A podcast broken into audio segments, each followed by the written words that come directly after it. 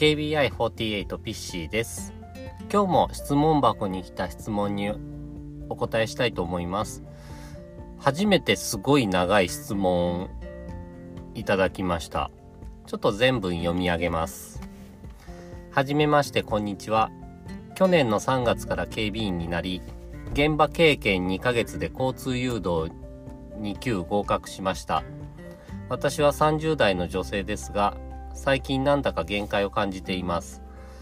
視覚者なので体調になることが圧倒的に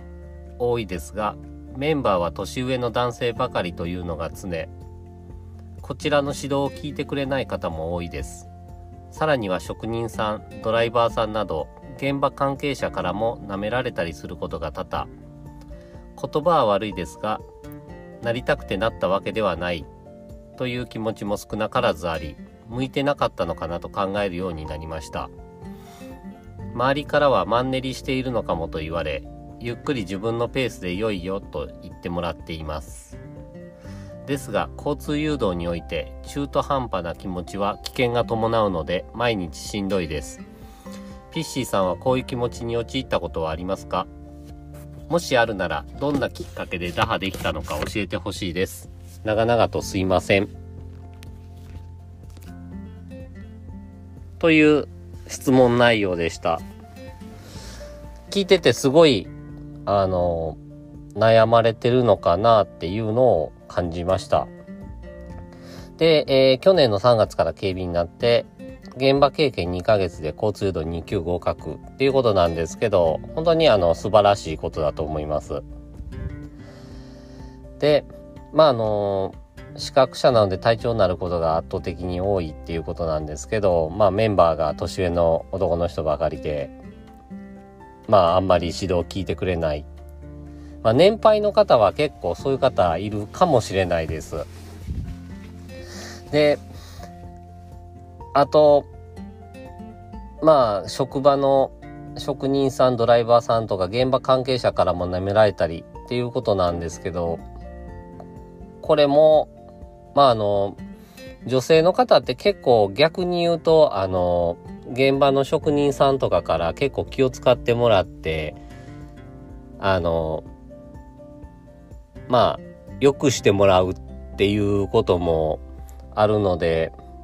これはあの女性やから男性やから不利っていうのはまたケースバイケースになってくると思います。で、あと、一番大事なところなんですけど、まああの、なりたくてなったわけではないっていう気持ちがあるっていうことで、まあ僕にもこういう気持ちになったことありますかっていうことなんで、そこについてちょっと話したいと思います。実際僕もあの、警備員になりたくてなったわけではないです。というか、多分僕がずっとしてきた仕事の中で一番遠い仕事なんで、まさか自分がやると思ってませんでした。正直なところ。で、たまたま僕がこの業界に入ったのは、僕はあの、個人事業をしてて、まあ結構、個人起業家、あの、まあ、起業家の集まりの会にいろいろと出てたんですけど、その時に、たまたま警備会社の社長と知り合って、で、その社長が、今、人足りてないんで、ちょっと手伝ってくれへんかっていうことで、内勤として、その警備業を始めたのがきっかけになります。で、まあ、その時も、そんなに最初の方は現場にも入ってなかったんで、あまり、もう特に本当に頼まれたことをこなすっていうだけだったんですけど、まあ人が急に足りなくなったりとか、欠員出た時に現場入って、で、実際に仕事した時に僕は結構新鮮で、かつ、